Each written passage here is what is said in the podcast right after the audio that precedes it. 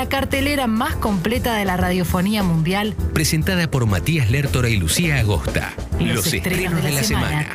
Primero, Primero. En Congovisión.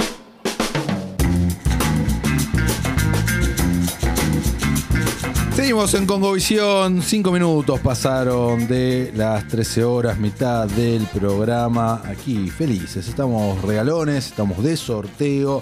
Se está yendo, gracias a 86 Coleccionismo, el gran cómic eh, Superman Tierra 1, el volumen 1. Son tres estos cómics. eh, igual son autoconclusivos, pero te cuento, Lu, que tiene- tres partes. Muy, muy bueno. Controversial en su momento, porque eh, Superman se enamora de una prostituta. Mira vos. ¿Viste? Sí, muy controversial. Muy controversial. En su momento hizo así como bastante ruido. Muy bien. Lo disfruté mucho. Es uno de los mejores cómics de Superman de los últimos 10 años, sin lugar a dudas. Eh, y estamos sorteando también el juego de Play, Spider-Man Miles Morales.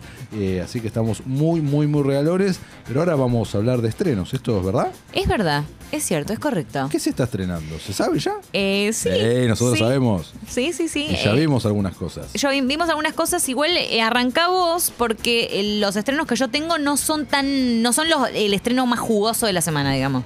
Así que podés eh, empezar con el más jugoso. El estreno más jugoso lo voy a ver hoy, eh, que es Resident Evil. Sí. Entonces no la voy a nombrar todavía porque sería poco profesional de mi parte. Sí, no, no, y no. acá si hay algo que este programa se caracteriza es porque somos re profesionales. Exacto. Jamás. Vaya con el segundo entonces. Siempre. Voy con el segundo. El segundo es eh, King Richard o Rey Richard, la película protagonizada y producida por Will Smith, donde hace de el padre de las superestrellas del tenis, Serena y Venus Williams. Es una biopic de una historia que yo desconocía por completo. Obviamente las conocía a ellas.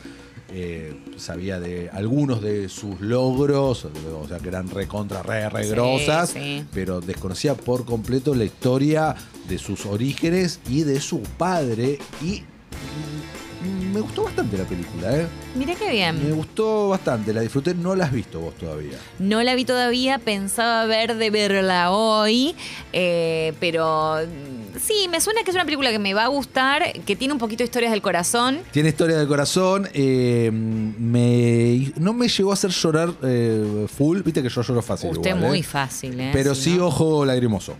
Ah, llegó a la... la- Llegó- la- tiene ah, un par de escenas de ojo lagrimoso. Es, esa lágrima que rueda, No. que cae sobre su mejilla. No, no, no, no, no, no, no, ojo cristalino. Ah, bien, bien, bien. Se le mojaron un poquito. Se me mojaron los ojitos. Bien. Eh, está muy bien Will Smith, la verdad. Las dos chicas que hacen de Sereno, de Serena, Serena y- Serena y, sí. Venus están excelentes. Y la historia es apasionante, no quiero spoilearla, sino, o sea, es una historia real igual, pero me parece que está bueno si- que te pueda suceder como a mí, como espectador, que no tenía idea de, del insight de todo esto y que la película me, me haga descubrir esta vida de una familia de ingresos muy bajos, de- de un gueto en un mundo totalmente elitista, el del tenis, eh, y cómo se fueron abriendo paso eh, por habilidad, obviamente, pero por la perseverancia y el plan del padre, eh, Richard, eh, que se hizo luego muy famoso en la década del 90 por las entrevistas que el tipo daba y la manera que él hablaba de la crianza, el entrenamiento y el enfoque de sus hijas en ese momento menores de edad. Si bien no tiene nada que ver, no puedo dejar de pensar en En Busca de la Felicidad. ¿Hay algún denominador común con esto en cuanto a tono, por ejemplo? No, no, tono no. Porque no sé, No, pues, no. padre, sí, No. porque es así bien, bien cargada de emociones. No, en ese sentido no. Busca la Ah, felicidad tiene un tono. Uff. Sí, sí, ya sé. Pero no puedo, no puedo, no sé por qué. Este, No, no, está bien. Bueno, la Will paternidad, Smith, Will Smith, sí, sí, va por ese lado. ok. triunfar. Sí, sí, historia real. Bueno, en fin. Eh, ¿Cuántas agostas le ponemos?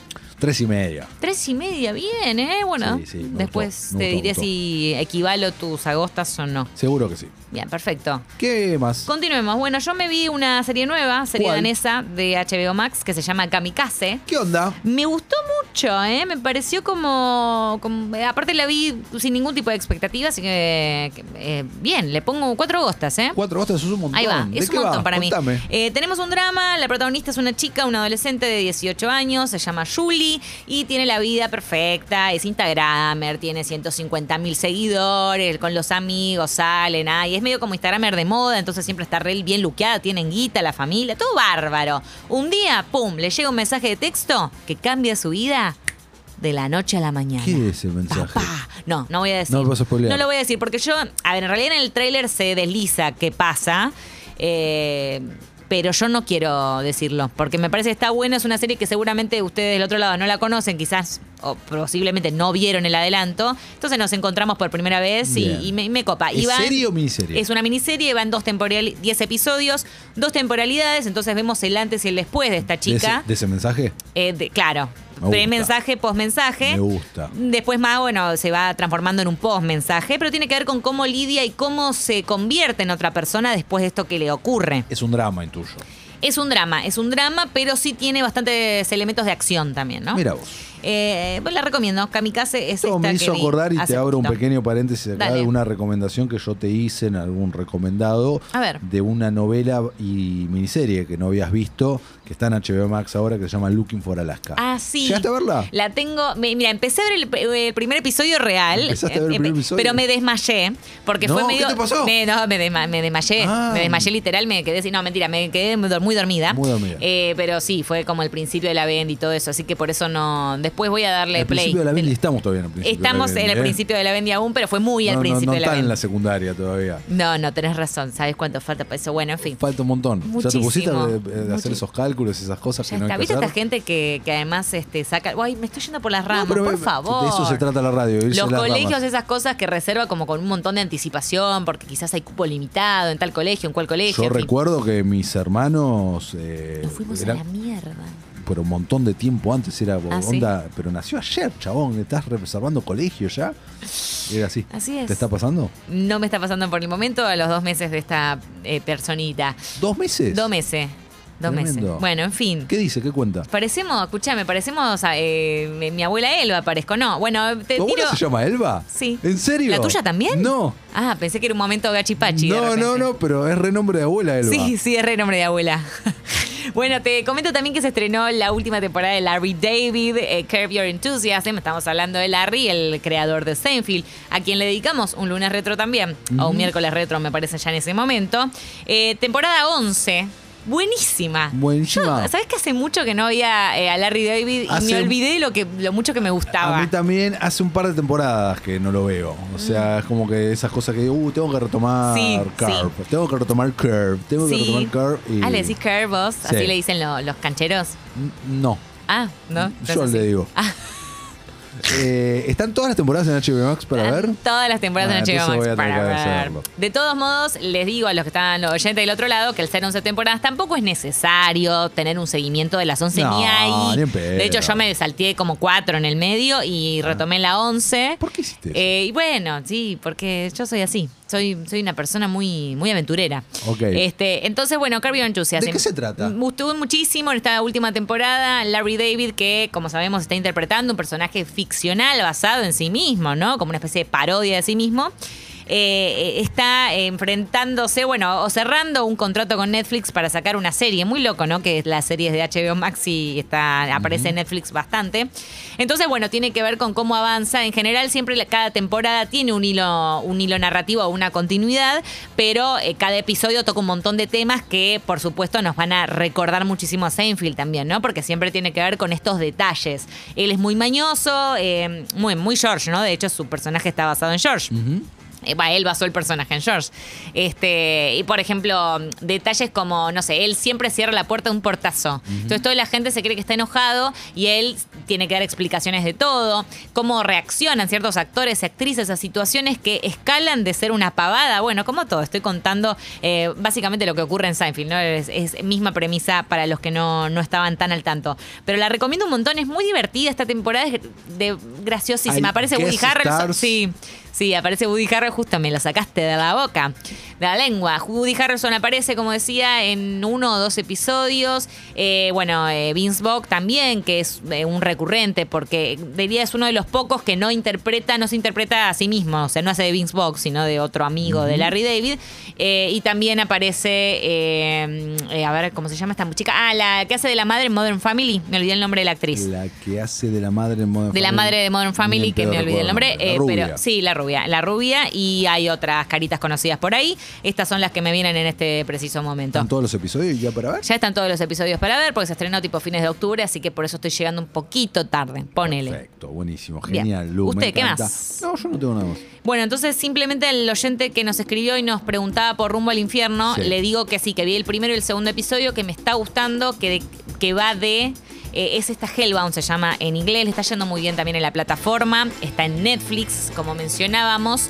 Eh, di- el director, también como decía recién, pero por las dudas para cuando hagamos el recorte de Sí. Spotify, es el mismo de Estación Zombie, así que tiene un tono que se asemeja, eh, digamos, al, al estilo de este cineasta. Sí. Ahora, me pareció lenta la serie, me parece que es de cocción bastante lenta, pero muy interesante la premisa y lo que cuenta, ¿no? Que eh, tiene que ver con... fusiona realismo y fantasía. Sí. Y levantó la mano, ¿qué va de No, no, preguntar? no, no. Me acordé de algo que es un estreno la semana pasada, pero que no lo comentamos, entonces quiero comentarlo. Ahí va, perfecto. Tiene que ver con el apocalipsis esta y el primer capítulo abre con una persona que está en un bar mirando la hora, convencido de que va a pasar algo a la 1 y 19 creo que era, y en ese preciso momento cuando toca la 1 y 19 yo digo, ay, debe ser estos paranoicos que viene la 1 y 19 y no pasa nada. Pero sí, aparecen tres monstruos gigantes que descienden de los infiernos para llevárselo justamente al infierno. Entonces a partir de eso, como hay un montón de testigos, se empieza una investigación en donde detective y policías y demás tienen que resolver y de- ver qué pasa con estos monstruos enormes que ocuparon la ciudad, porque fueron registrados con celulares, porque la tecnología ahora hace que podamos ver todo, Wow. lo tengamos ahí al alcance de nuestra mano. Bueno, de ahí va la serie, por ahí eh, sigue y continúa. Me gustó, me está gustando, voy a darle una oportunidad. Bueno, ¿Qué es lo que viste la semana pasada? la veo. No, durante el fin de semana A maratoneé, al igual que muchísima gente, y que están eh, descubriendo en Get Back. El Ah, yo también lo vi. ¿Lo viste no entero? todo, no, entero, no. Vi el primer, el primer episodio. Ah, estoy maravillado. Mm, estoy maravillado con Get Back. Me encanta, lo amo con todo. Es una cosa impresionante. Estamos hablando de el, lo que fue el making of de Let It Be, que eh, se estrenó una versión muy reducida de esto y editada de manera diferente. Acá Peter Jackson con las 55 horas de material audiovisual que tenía las 120 de audio, nos larga esto que eh, se estrenó en tres partes en Disney Plus, dura más de 8 horas en total todo, Sí. y nos cuentan cómo es un mes en la vida de The Beatles eh, grabando sus nuevos singles, preparándose para un especial de televisión que no terminaron haciendo, para un recital que no terminaron dando, pero que termina, concluye todo en el famoso recital, sí, de la azotea, que por primera vez vemos enteros, íntegros, los 42 minutos que duró. Ah, ok. Esto es en la tercera parte ya. esto es al final, final, eh, la tercera parte exactamente, con las 10 cámaras que estaban grabando, porque eran 10 cámaras que estaban grabando, entonces Peter Jackson tuvo acceso a todo y parece que se filmó la semana pasada, ¿no? Porque el tratamiento que hicieron con las Increíble. imágenes es realmente muy, muy bueno y también con eh, un, eso está explicado, o sea, aparece un disclaimer cuando arranca que las partes de audio que no cuentan con imagen se recrean imágenes, ¿no? Eh, y hay una escena en, en- en el capítulo 2 que es una charla muy íntima que tienen Paul y John sobre George con un micrófono oculto en una planta que les habían puesto, que es un documento histórico. Brillante. Docu- Ya te digo que hasta donde vi yo eh, me pareció muy piola, digamos, ver estas conversaciones. Esta sensación de, de- de ser mosca y meterte adentro de la intimidad de, de la intimidad gente. y de los genios, ¿no? Vos ves cómo Sí. de repente Paul no tiene nada, tiene guitarra al mano, no tiene nada, empieza a rifiar un poco y a los 20 segundos crea uno de los mayores hits de la historia, que es el que le da el título aparte a, a este docu, o sea, crea Get Back, es increíble, increíble, increíble. Y también sirve también para desmitificar eh, eso de que Yoko los separó, eh, de que se llevaba mal, sí, es verdad, ves descontentos, ves unas partes tensas, sobre todo entre eh, Paul y George, Sí. eh, ves cómo él deja la banda y cómo vuelve, hay algunas cuestiones, pero también los ves caerse de risa, disfrutar, cómo se joden entre ellos, con pinchería, ves un montón de cosas muy copadas. Get Back lo ven en Disney Plus y repito, y no estoy exagerando, es un documento histórico.